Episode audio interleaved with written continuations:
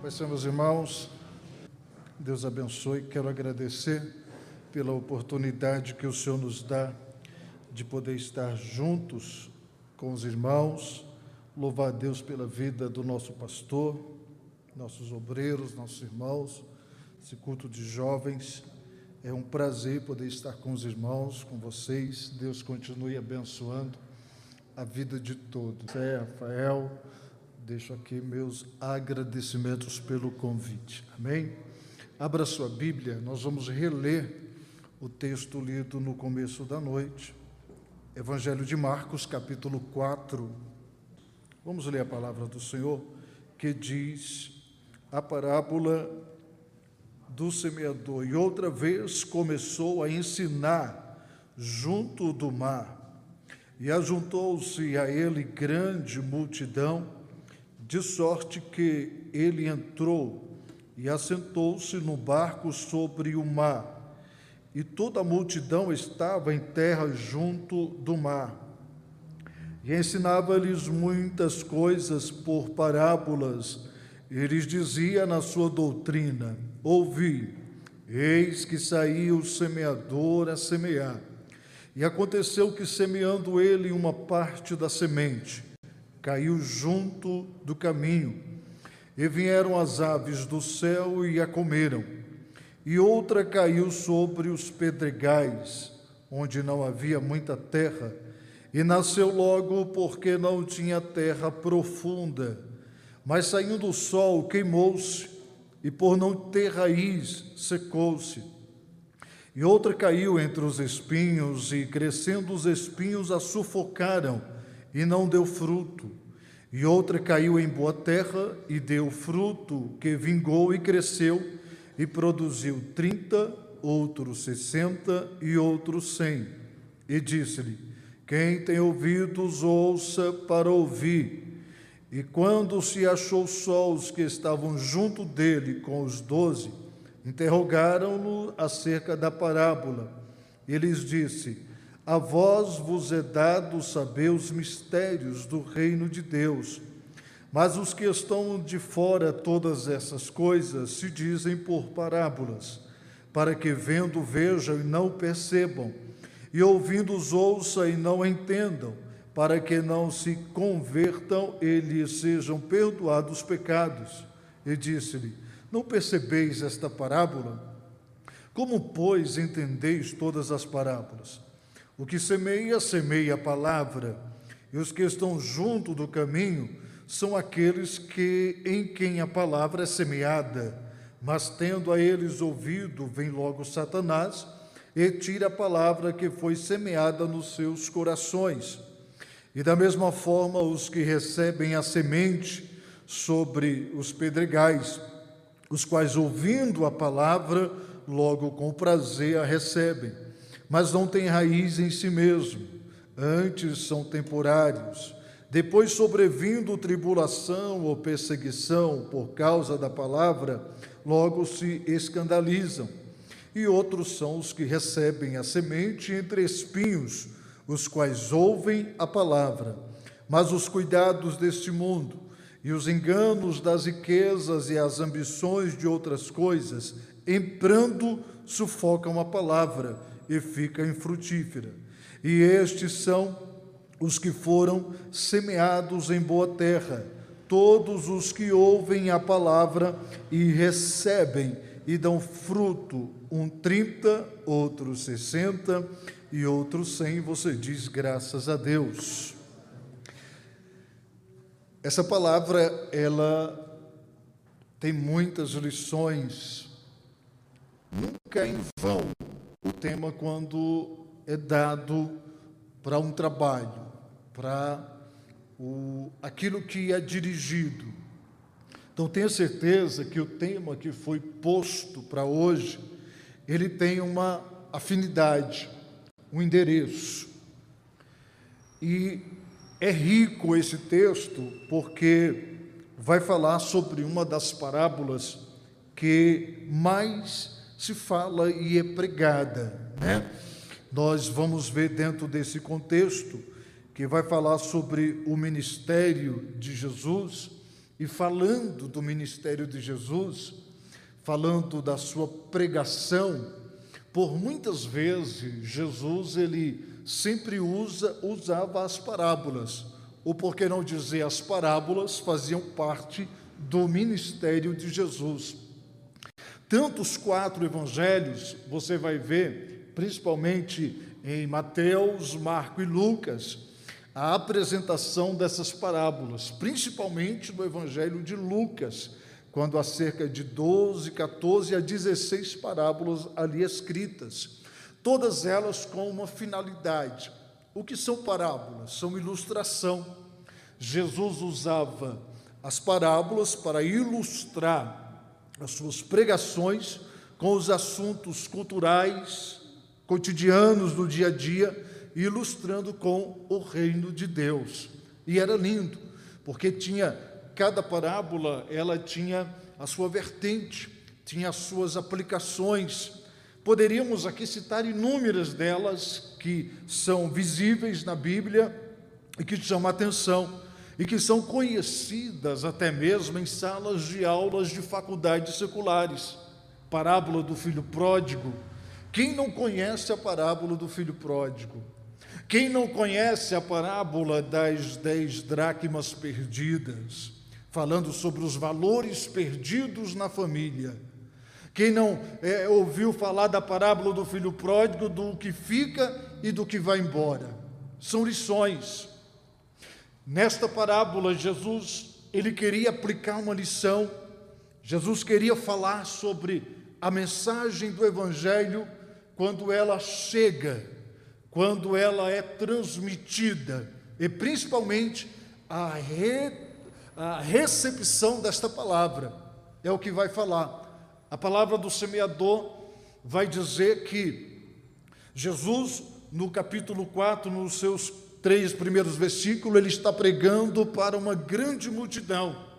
Era tanta gente, ele estava numa área marítima, que ele usa o barco, faz de plataforma, de púlpito, e a multidão na frente vai ouvir a mensagem que ele vai transmitir. E o texto diz que ele começa a pregar, e saiu o semeador a semear. E o semeador jogava as suas sementes.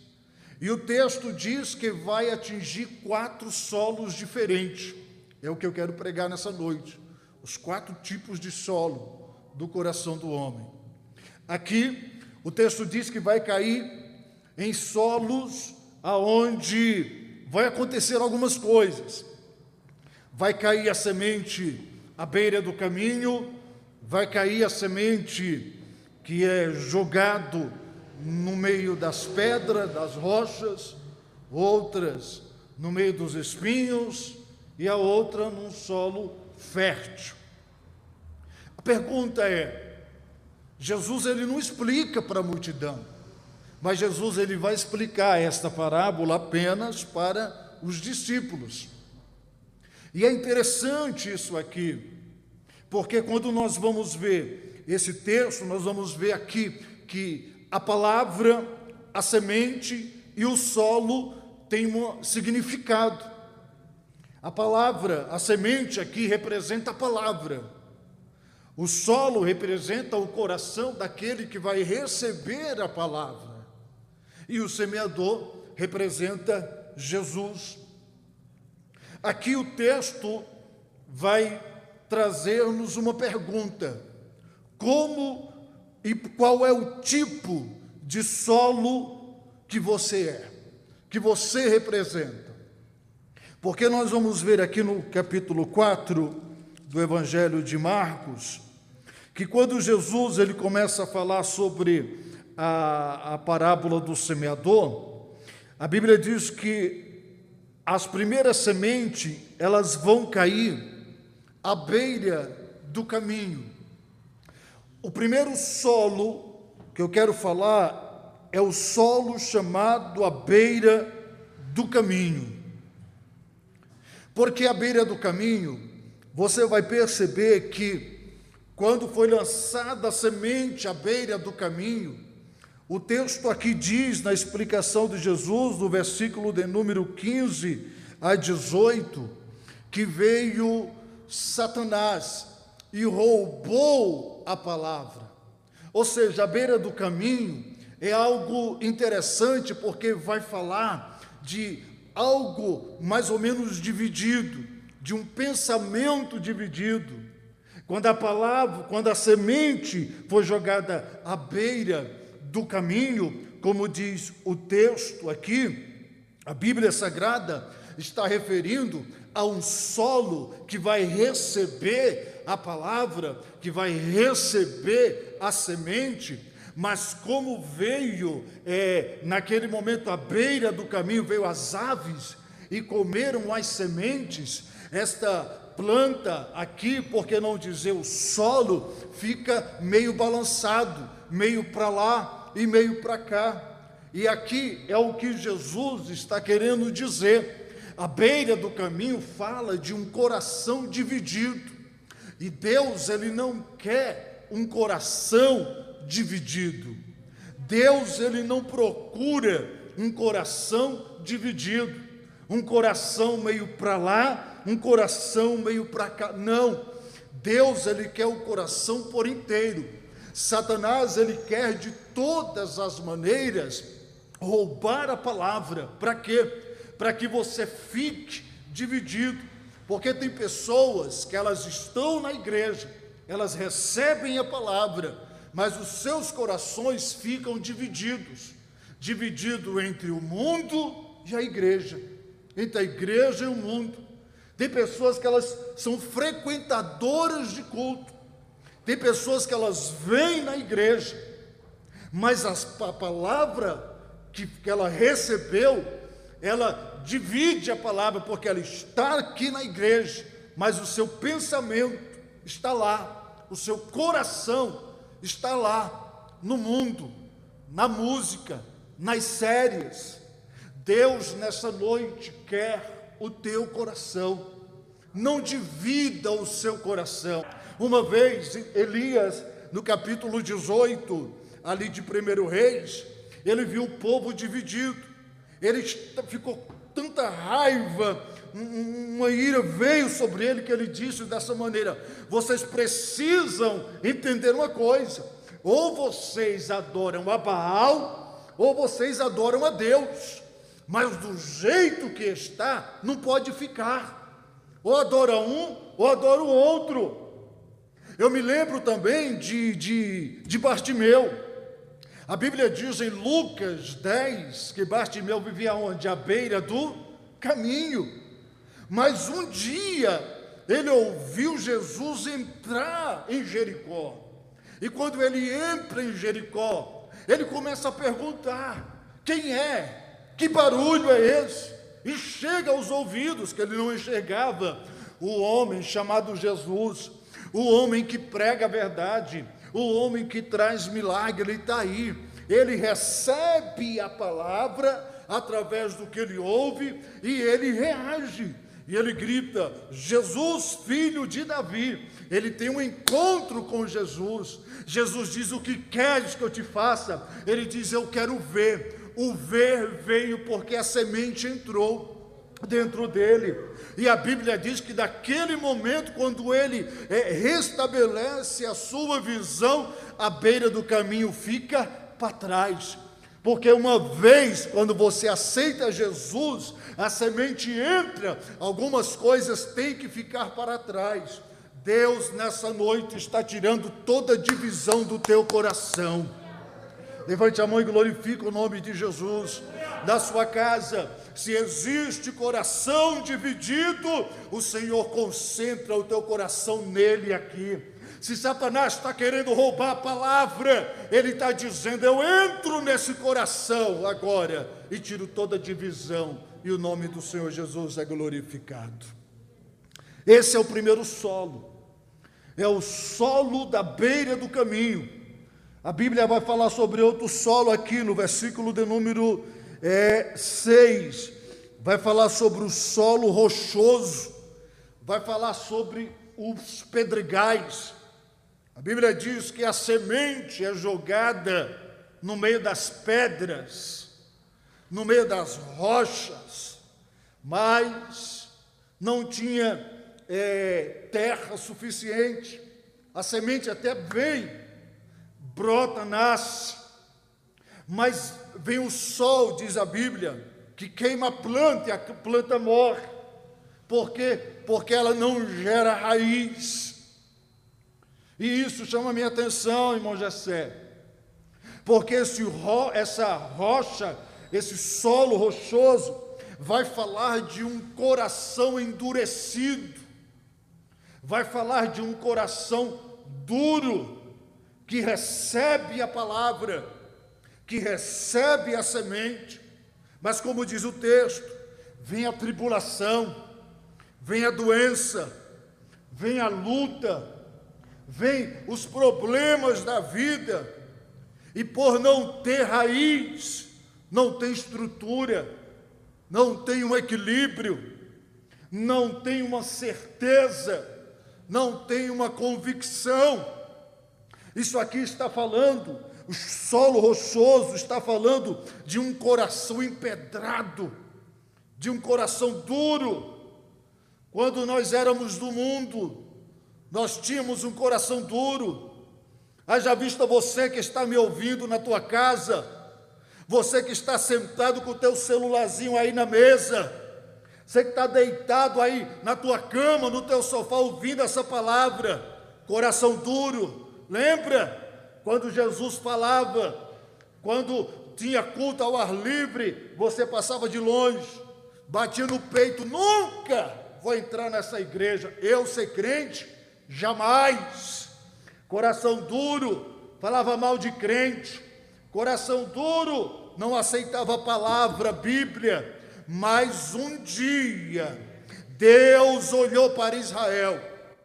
Ezequiel, não me recordo o capítulo, e disse: Ezequiel, eu arrancarei o coração de pedra, porque o povo está com o coração duro. Eu falo, eu uso o profeta, eu falo o que vai acontecer, e o povo está aí, ó, não está nem aí para a minha palavra, não acreditam mais, mas eu vou tirar o coração de pedra e vou colocar um coração de carne. Levante a mão e glorifique o nome de Jesus. Deus tem o poder de mexer na terra. Deus tem o poder de transplantar um coração de pedra e colocar um coração de carne. Às vezes eu fico pensando, eu tenho irmão que não vai para a igreja. Eu tenho mãe que é desviada. Eu oro. Eu falo, Jesus, salva minha família. Jesus faz uma obra na minha família. E eu falei, já orei, já chorei tanto. Eu falei, Deus, o ano passa, os anos passam. Eu não vejo minha família na igreja. E um dia Deus me fez olhar para isso, para esse texto. Deus me fez olhar para esse texto. Porque às vezes Deus ele fala para nós de pare de orar porque é coração de pedra, não acredita. Mas eu vou para a igreja, Senhor. Eu tenho testemunho. Eu prego nas lives na igreja. Eles ouvem, mas não estão nem aí. Eremando remanahai. Estão nos barzinhos, estão nos forró. E Deus fala para mim: apenas fique na tua posição, porque eu sei quebrar coração de pedra. Levante a mão e glorifica. Tem alguém na tua família, tem alguém na tua casa, no meio dos teus, que é coração de pedra. E Deus manda dizer hoje para alguém: Eu vou tirar o coração de pedra. A semente veio, a palavra veio, mas não acredita mais. Só que Deus está dizendo hoje: Eu colocarei um coração de carne. E quando Deus coloca um coração de carne, se prepara, porque vem quebrantamento, vem choro, vem emoção, vem alegria. Eu estou profetizando hoje na sua família, estou profetizando na tua vida. Coração de carne está chegando aí na tua casa. O nome do Senhor seglo, Deus vai quebrar coração. Deus está tirando a séria o nome do Senhor será glorificado. Eu sinto a presença do Senhor aqui. Eu sinto a presença. Toca, meu querido, porque nós vamos adorar o nome do Senhor Jesus. Você sabia que é em culto de jovens que o Senhor, foi em culto de jovens que o Senhor mais abençoou minha vida, quando eu era novo convertido? Nessa igreja, nos cultos de jovens dessa igreja. Quantas vezes eu entrei com o coração aflito nos cultos de mocidade nessa igreja? E eu saí regozijando, com portas se abrindo e o nome do Senhor sendo glorificado. Um preço magro que parecia um esqueleto, ainda tinha até cabelo mas uma luta terrível. Thaís era desse tamanho, Thaís. Mas um dia Jesus falou: Vou mudar a história, vou fazer algo diferente. Deus vai mudar a história do jovem aqui nessa noite. Deus vai mudar a história de pessoas aqui nessa igreja. Levanta a mão e glorifica o nome de Jesus. São os quatro tipos de solo: o solo à beira do caminho, o texto vai falar do solo de pedra, de rochas, e a Bíblia vai falar também que a pedra, que a, a semente, ela caiu entre os espinhos. E o que chama a minha atenção aqui dentro desse texto é que quando essa semente foi colocada entre os espinhos, o texto diz que os espinhos sufocaram a semente. E elas não conseguiram produzir. Elas não conseguiram crescer. Quando eu era criança, eu tive a oportunidade de ir algumas vezes na roça do meu avô e por muitas vezes eu via plantação de pé de feijão e tal. E a gente via os abrolhos a gente viu os espinhos que cresciam junto com as plantas. E quantas vezes eu vi o meu avô falando: olha, a gente tem que arrancar, tem que limpar, senão a planta vai ficar do lado de baixo, ela vai morrer. E a gente arrancava, tirava os espinhos, tirava os abrolhos, tirava a, a, a, aquilo que estava por cima, que estava danificando a planta estava sufocando a planta. E aqui tem uma lição para nós muito importante, porque esse solo estava cercado de espinhos, esse solo estava com dificuldade, esse solo precisava de uma atenção especial, de um cuidado especial. Ou seja, os espinhos ali, eles estavam embaraçando, sufocando a, a, semente até entrou, mas ela não tinha um progresso feliz. Porque assim é Satanás. Deus lança a palavra, a palavra vem sobre você, mas você pensa que Satanás vai ficar de braço cruzado? Não, ele vai querer colocar algum tipo de embaraço, ele vai querer sufocar, para que você não apareça, para que você não cresça, para que você morra.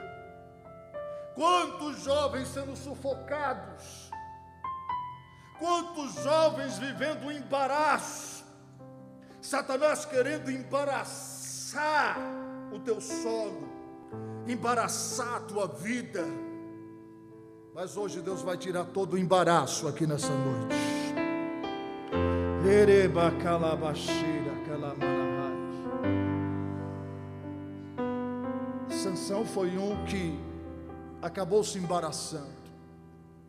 Quantos jovens se embaraçando com dívidas, quantos jovens se embaraçando nos relacionamentos, quantos jovens embaraçados com a sua vida espiritual. Satanás ele é especialista em colocar embaraço, em te embaraçar, em querer colocar dificuldade para você não prosseguir porque o embaraço na vida de Sansão foi para a morte. E como era o nome do embaraço de Sansão? Dalila. Sansão pensou, é de Deus. E nem tudo que a gente pensa que é de Deus é de Deus. A gente tem que ter a visão para saber o que é e o que não é. E é visível quando nós somos espirituais, quando temos a palavra, quando temos e recebemos a semente, nós sabemos que que é e o que não é.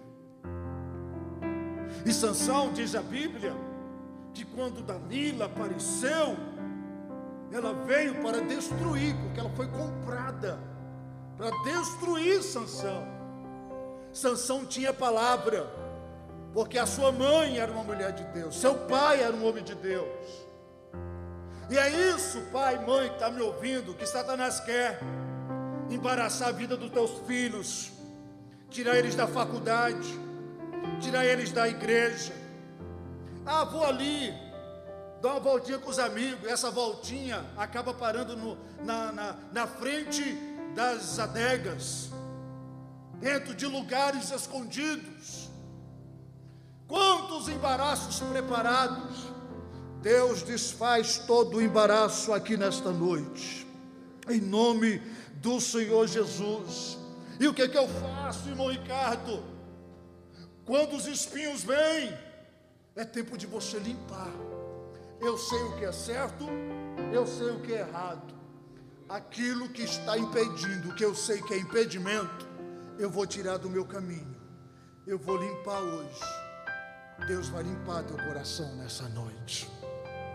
Deus está limpando algumas coisas na sua vida nessa noite. Levante a mão e glorifique o nome de Jesus. O Senhor está entrando na sua vida espiritual.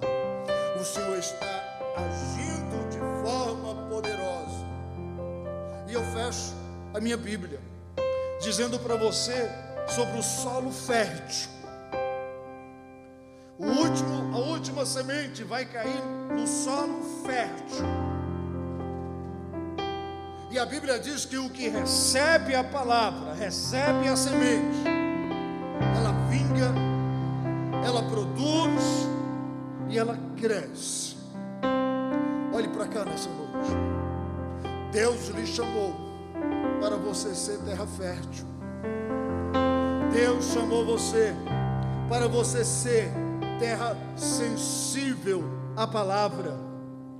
Eu olho esse texto aqui e eu vejo como se Deus falando: prepare a tua terra, prepare a terra, semeie a terra, porque quando nós assim fazemos em terra fértil e nós temos a palavra, o que é semear, o que é dar frutos, dar frutos é produzir. Talvez você está aqui, mas você não produz. Você está aqui, mas você não cresce. Você está aqui, mas você não vinga. O que é que acontece, irmão Ricardo? O que está no teu coração? Qual é o tipo do solo que você tem hoje aqui? Você está à beira do caminho, está no meio da rocha, embaraçado nos espinhos, ou você está na terra fértil? Eu não sei qual é a terra que você está nessa noite, mas a semente, ela está sendo lançada aqui nesse dia. Dia 22 de maio de 2021, guarde essa data, é a data que vai começar um ciclo novo na sua vida. Você crê nisso? É a data que Deus está marcando a história de alguém aqui nesse lugar. A semente vai gerar três coisas na sua vida. Se você pudesse entender o poder que Deus está lhe dando hoje, quando a semente vai na terra, a semente vai na terra, ela já vai preparada para gerar, para acontecer. E quando nós recebemos a semente, quando nós recebemos a palavra, três coisas automaticamente vai ser gerado na minha vida. Primeiro, sabedoria. Diga comigo, sabedoria. Diga de novo, sabedoria. A, a, a semeadura, a semente, ela vai gerar na sua vida sabedoria. Porque tem pessoas que elas são inteligentes, mas elas não, ser, elas não são sábias. Quem, irmãos, tem sabedoria, não age por impulso.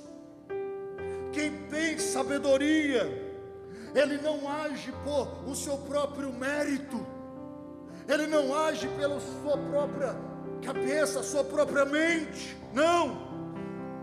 Talvez você nessa noite precisa de sabedoria, Daniel entrou na Babilônia, junto com centenas de jovens, mas a Bíblia diz que Deus deu a Daniel o espírito de sabedoria.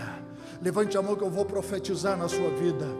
Deus está lhe dando sabedoria, sabedoria para você saber entrar e saber sair, sabedoria na faculdade, sabedoria no relacionamento. Você vai ter uma mente sábia a partir dessa noite, uma mente diferenciada.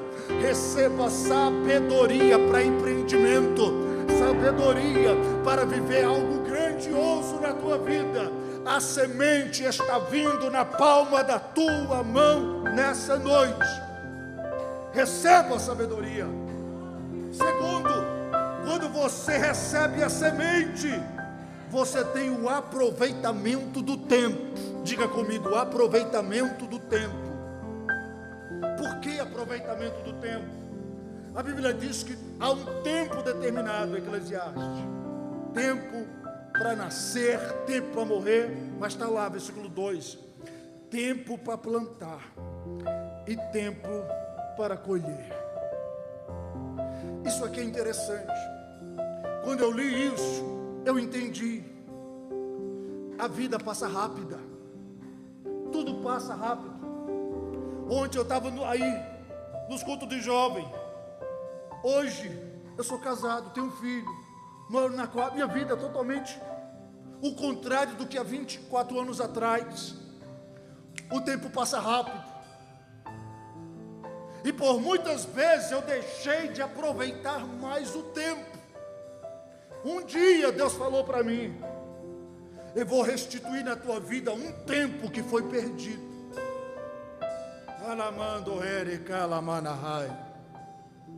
Tem pessoas que elas não entendem o aproveitamento do tempo, elas vivem no seu mundo, elas criam os seus dogmas, elas criam o seu mundinho, isso aqui está bom para ela. E Deus está dizendo: não, eu te dei a semente, te dei a sabedoria, e eu estou te dando o aproveitamento do tempo. Para quê? Para você viver tudo que Deus está preparando para você. Deus está mexendo no tempo, na tua vida. Deus está lhe dando o aproveitamento do tempo. Aproveita o momento. Não joga fora o tempo. Pergunta para Deus: se fosse Jesus, o que era que Jesus faria no meu lugar nesse momento, nessa situação? Fala sobre o tempo com Deus. O que é que Deus tem para mim hoje? Na minha vida, no meu matrimônio, no meu relacionamento, no meu trabalho, na minha empresa. Eu estou lhe dizendo que Deus está mandando eu lhe dizer hoje. Você vai ter um aproveitamento 100% em nome do Senhor Jesus. Uns 30, outros 60 e outros 100. Quando você lança a semente, sabedoria, aproveitamento e crescimento. Levante a mão direita para o céu. Há um crescimento que a Bíblia está falando hoje. Agora deixa eu explicar isso para você. O texto aqui não diz que todos vão ser 100%. Uns 30, uns 60 e outros 100. Por quê? Porque vai depender de você. Vai depender de você você vai precisar lutar pelos seus 30, pelos seus 60 ou pelos seus 100.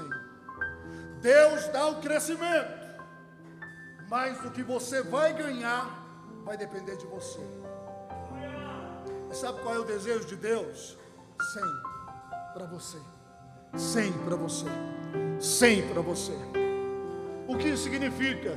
Isso significa que nas áreas da sua vida, o que você tem vivido, se você colocar Deus na frente, se você começar a falar, Deus, eu creio, porque a semente entrou, meu coração não está dividido, prepare para crescer nessa terra. Pastor, a gente está na, na, na pandemia, pandemia não difere no que Deus faz na vida de um crente. Pastor, a gente está em crise, Crise está em todos os lugares, desde o tempo que eu me conheço por gente, que esse Brasil está em crise. E até hoje eu vejo Deus dizendo: Eu sou Deus acima das crises. Você vai casar acima das crises. Você vai ter o seu emprego acima das crises. Você vai concluir sua faculdade acima das crises. Vai depender de você. Se o coração entrar nessa noite no querer de Deus, se você deixar toda a divisão para lá agora, você vai começar a ver um crescimento a partir desse ano. Eu estou profetizando agora, de junho a dezembro. Prepare para viver coisa que você não viveu. Prepara para xerecandaramaio. Eu estou lhe dizendo que a semente vai brotar. Deus vai fazer algo grande na tua vida, rapaz. Deus vai fazer coisa grande. Ele quer um crescimento. Porque se Jesus não voltar, daqui a 10, 20 anos, você num culto de mocidade como esse, você vai dizer, há 10 anos atrás, Deus usou o irmão Ricardo aqui. Há 20 anos atrás eu ouvi uma pregação desse culto, que era lá embaixo, da garagem. Olha hoje o que Deus fez na minha vida. Eu estou pregando para uma juventude abençoada. Deus está dizendo, fala para eles semear nessa noite. Irmão Ricardo, eu estou desempregado, eu nunca tive emprego, eu não tenho dinheiro, eu não estou falando de valores financeiros e nada. Eu estou falando da sua vida com Deus. Eu quero que você hoje se entregue. Quando você diz, Deus, pode mudar. Deus diz, posso? Pode. Posso fazer? Pode. E Deus está mostrando sementes aqui nessa noite. E eu sinto que você já está semeando aqui nessa noite. E eu sinto que alguma coisa Deus vai fazer no meio de vocês a partir dessa noite.